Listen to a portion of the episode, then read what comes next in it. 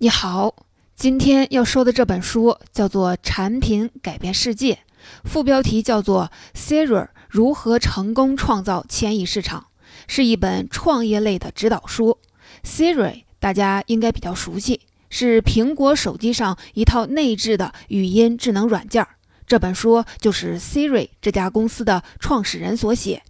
本书一共二百八十八页。我会用大概二十分钟的时间给你说说这本书的精髓部分，看看 Siri 的创始人给我们总结出了哪些可以借鉴的成功创业经验。虽然现在我们的创业热情非常高涨，但是一提到创业，大家还是觉得这是个九死一生的游戏。事实上也确实如此。最近，人力资源和社会保障部发布的《中国青年创业现状报告》中就显示。中国青年首次创业的平均年龄在二十四点六七岁，连二十五岁都不到。看起来年轻人是个个朝气蓬勃、干劲十足，但是最后的结果却并不乐观。结果显示，青年的创业成功率连百分之二十都不到，也就是说，百分之八十多的创业项目会夭折。有人把创业的过程比作登珠穆朗玛峰，虽然大家都想上去，但是最后能上去并且活着下来的总是极少数。我们都知道，如果想要登珠峰，前期是需要做大量准备工作的，比如提前掌握登山的路线图，了解天气情况，提前搭建好营救你的营地，还要找到当地的夏尔巴人做向导。这些工作可以说是一套标准的流程，是前人用生命换来的宝贵经验。把这些工作准备周全了，虽然并不保证你会成功，但是可以大大提高你登顶的成功率。创业也是一样，成功了的创业项目总是惊人的相似，失败的项目却各有各的不幸。那有没有一套成功企业的标准路线图呢？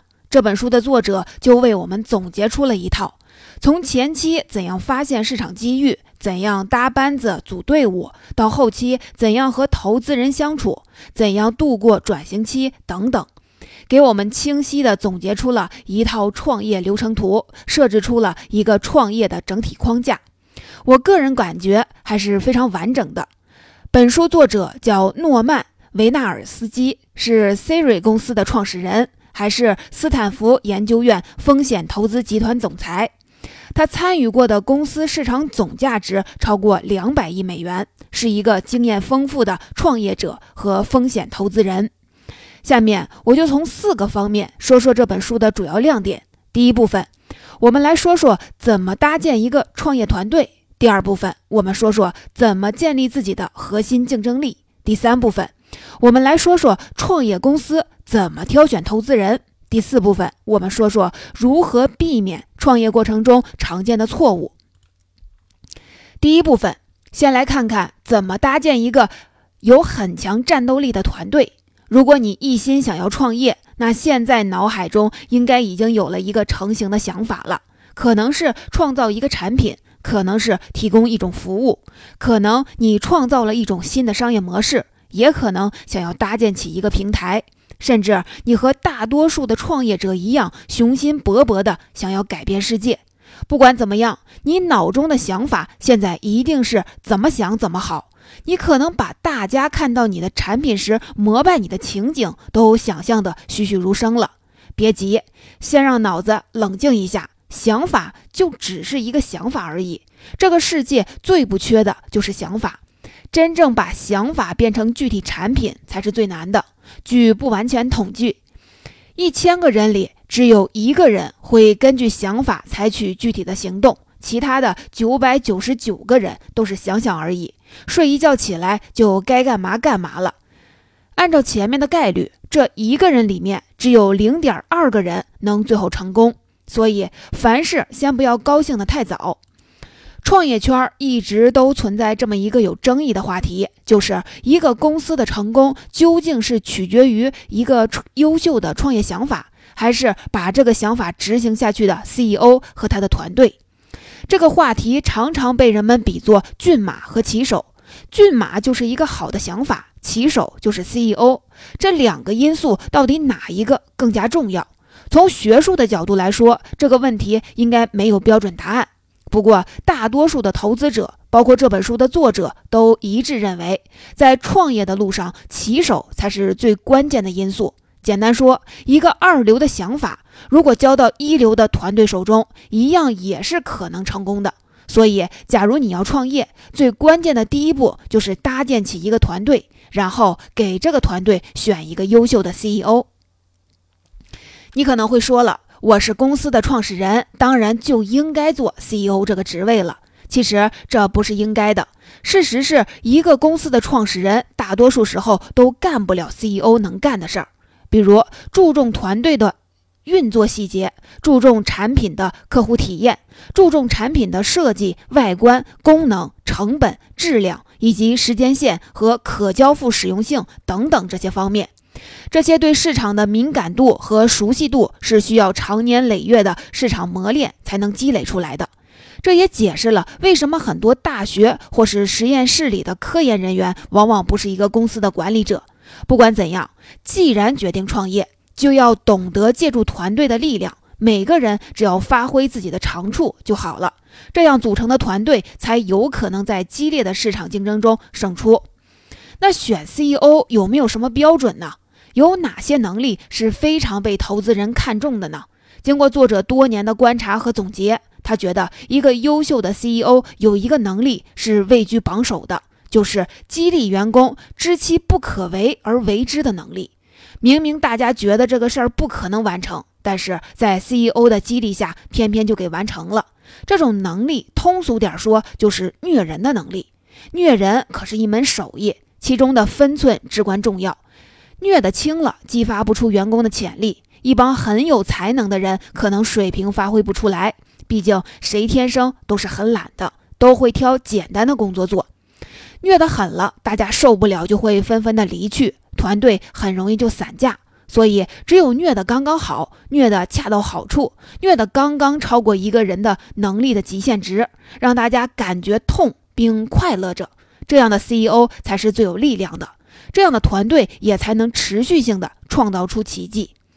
就像乔布斯一样，每当他提出一个目标时，大家都觉得不可能，都觉得他疯了，但是最后努努力也都完成了。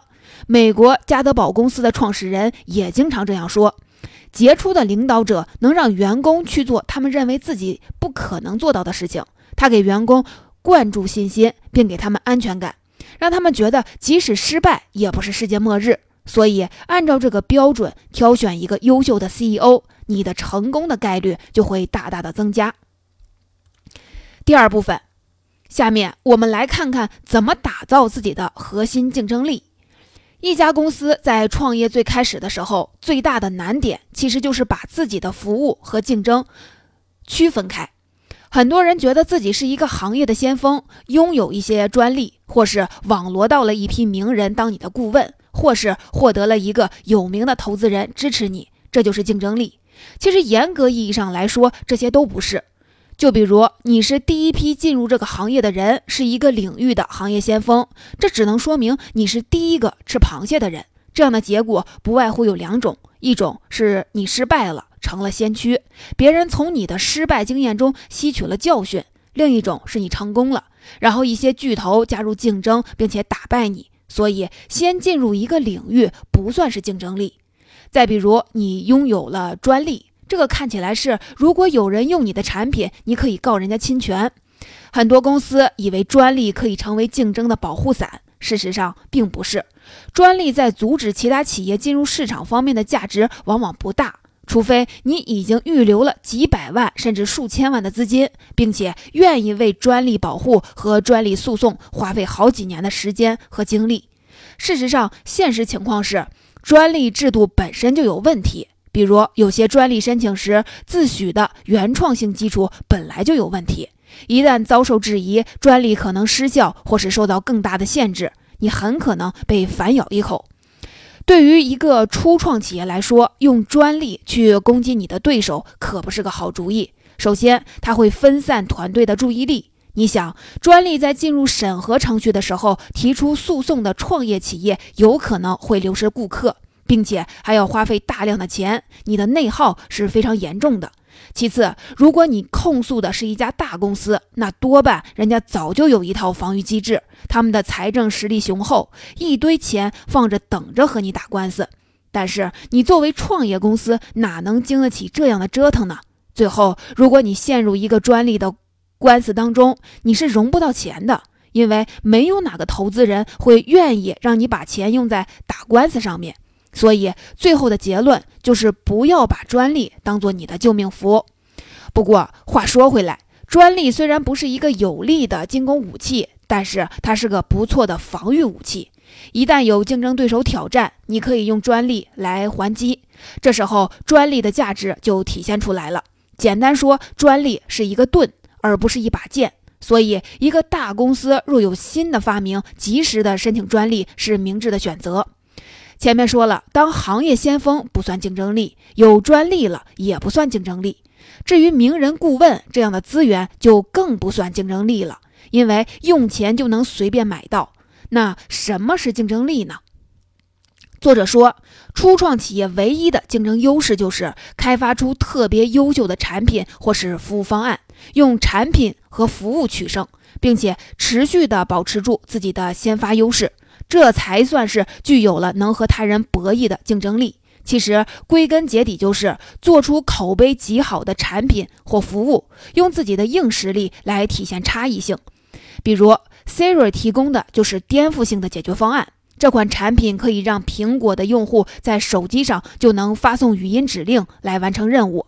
它是第一次将人工智能技术嵌入消费品中，让大众能享受到这项先进的技术。再比如，云服务就是一种像亚马逊这样的网站，提供计算机基础设施的商业模式。它开创了一种数据存储的新方式。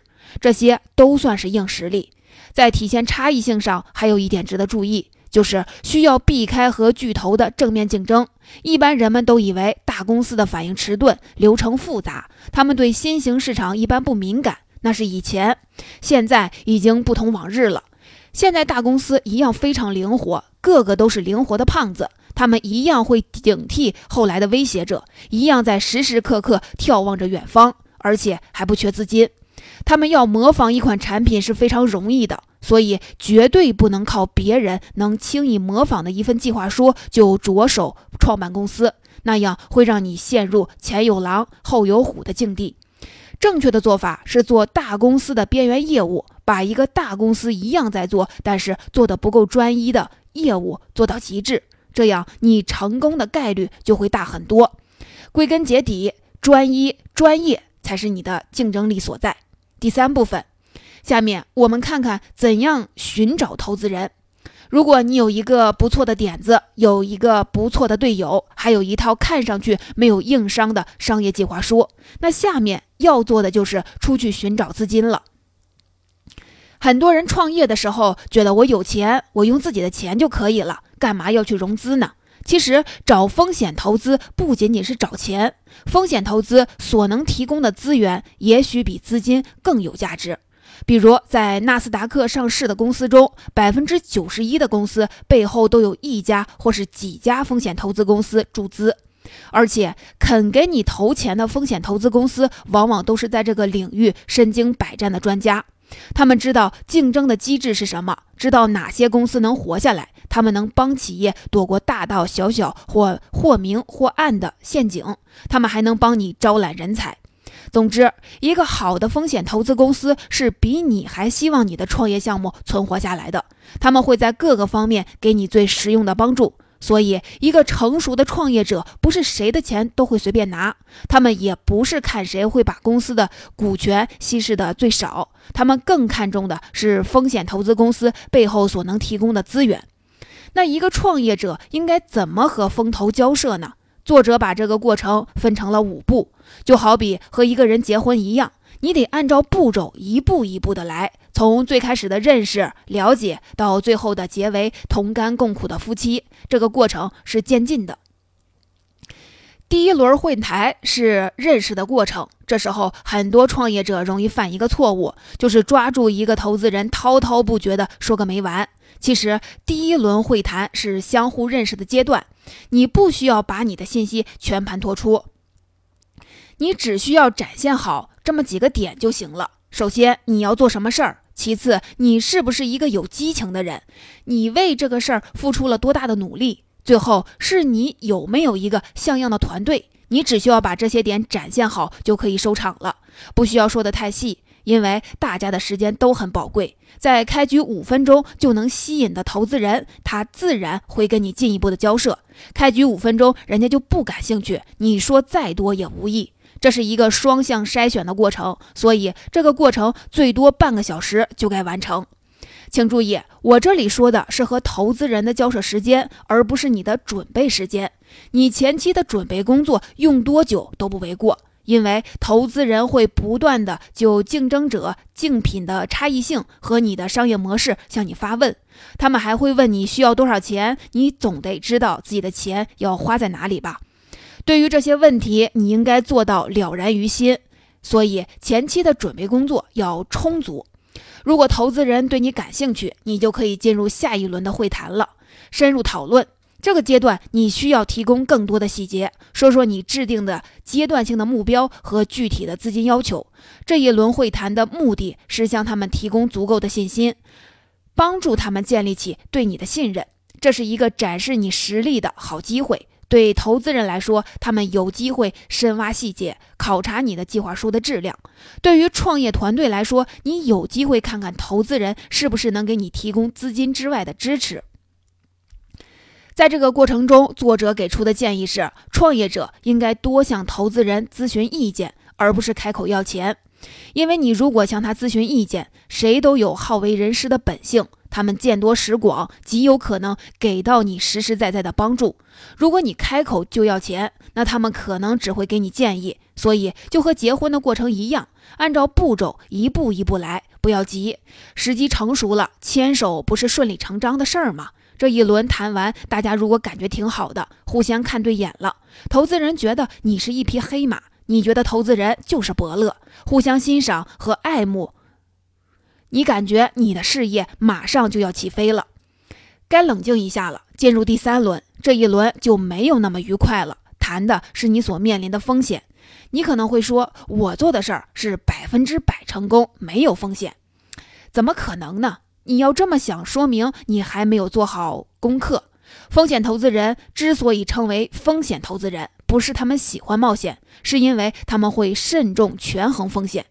你需要把你的优势和你竞争对手的优势做一个深入的剖析，把大家可能面临的危机都尽可能多的摆在台面上，越理智越好，越多越好。有钱一起挣，有风险一起扛，这个提前说清楚，对大家都有好处。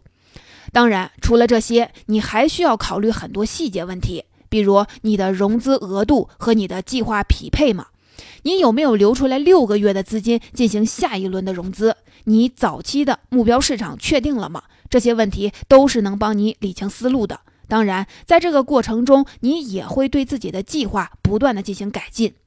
如果这一轮大家都觉得没问题了，那下面的事情就简单了。你需要见见其他的投资合伙人，和他们再说说你的计划，争取得到他们的一致同意。因为风投公司一般都不是一个人就能拍板决定的，他们大多也是合伙制，最后就是签订合同，制定各种条款，达成投资协议，然后恭喜你，你融到钱了，这个婚算是结了。接下来你就需要全力以赴，尽可能的在钱烧完之前做出像样的产品，争取在这个市场里活下来。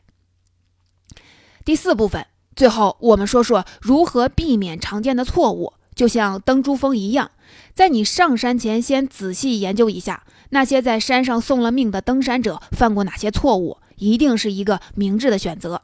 一般来说，一个创业公司失败的原因各种各样，有遇到那种不可避免的事件的，像失去了某个关键的创始人，或是遇到某项谁都想不到的政府决策，让市场突然不再需要你的产品了。这些算是天灾人祸，就像登山突然遇到雪崩了一样，谁都没有办法。这种情况只能认栽了。但是大多数的创业公司运气没那么差，他们只是不断的在犯相同的错误。根据作者的总结，创业公司一般错误无非就是三类：一是对客户的认识不足，比如你做出一个产品，但是市场上没有这个需求，或是有了这个需求，但是一点都不紧迫。用风险投资圈里的话来说，就是你的产品是止痛药还是维生素？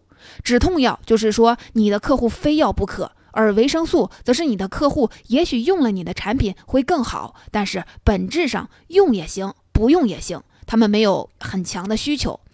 如果你是创业者，那么你最好就是要去做止痛药，而不是维生素。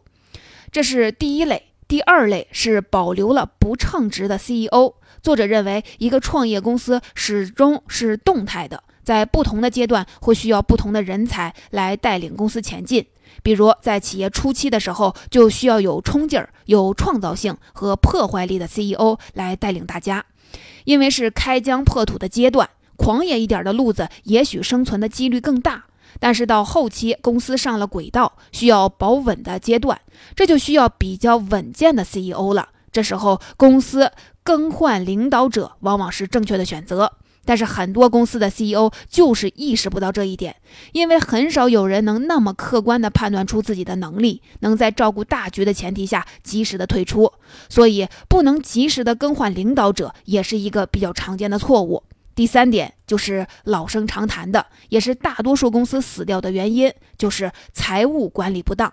这就跟登山的时候没有合理分配氧气一样。作者认为，不管融到了多少钱，如果投资人进一家公司发现大家的行事风格是在铺张浪费，那么他们多半会掉头就走，因为根据经验就能判断这家公司活不长了。财务的漏洞几乎在各个方面都可能存在，比如在企业初期聘用了不必要的人，比如产品核算的时候产生了多余的费用，这些看起来都是小问题，但是积累起来会造成致命的伤害。作者认为，唯一的解决方案就是创业者应该一直像一个偏执狂那样管理公司，充分认识到越往后走越艰难的情景。在这个过程中，只有时刻的高度警惕，拿出走钢丝的心态面对每一件事儿，一个企业才会有更大的概率成功。总结这本书就讲到这里，我们来回顾一下，在书中，作者给我们总结出了很多创业过程中的实用经验。帮助我们全面地认识了创业的过程，在搭建团队的时候，寻找一个靠谱的 CEO 是关键。这个 CEO 必须具备虐人的能力，能激发出团队优秀人才的潜力。在打造竞争力的时候，不要指望先进入市场的那一点点的先发优势，不要指望专利会保护你，要用最好的产品来赢得市场的认可，这才是你的生存之本。在和投资人的会谈中，不要急于求成，也不要谁的钱都拿。要注意投资人是否能给你金钱以外的资源。在创业的过程中，要不断的从前人的经验中吸取教训。天灾人祸躲不了，但是常见的错误是可以通过做足功课来避免的。创业的过程就像登珠峰，虽然千难万险，依然有人不断的向他挑战。值得注意的是，最早时候登珠峰失败的率是非常高的，有大量的人在这座山上丢掉了性命。但是随着人们的经验增加，随着装备越来越好，现在登珠峰的难度已经降了不少。有个日本人叫做三浦雄一郎，八十岁的时候成功登顶，还有的时候一天时间内有两百多人同时登顶，珠峰的顶上都快成了集市了。这是珠峰变矮了吗？不是，是人们更加熟练了。我相信创业也是一样，随着市场机制的完善，人们积累的经验越来越多，创业的难度也会下降，创业的成功率也一定会越来越高的。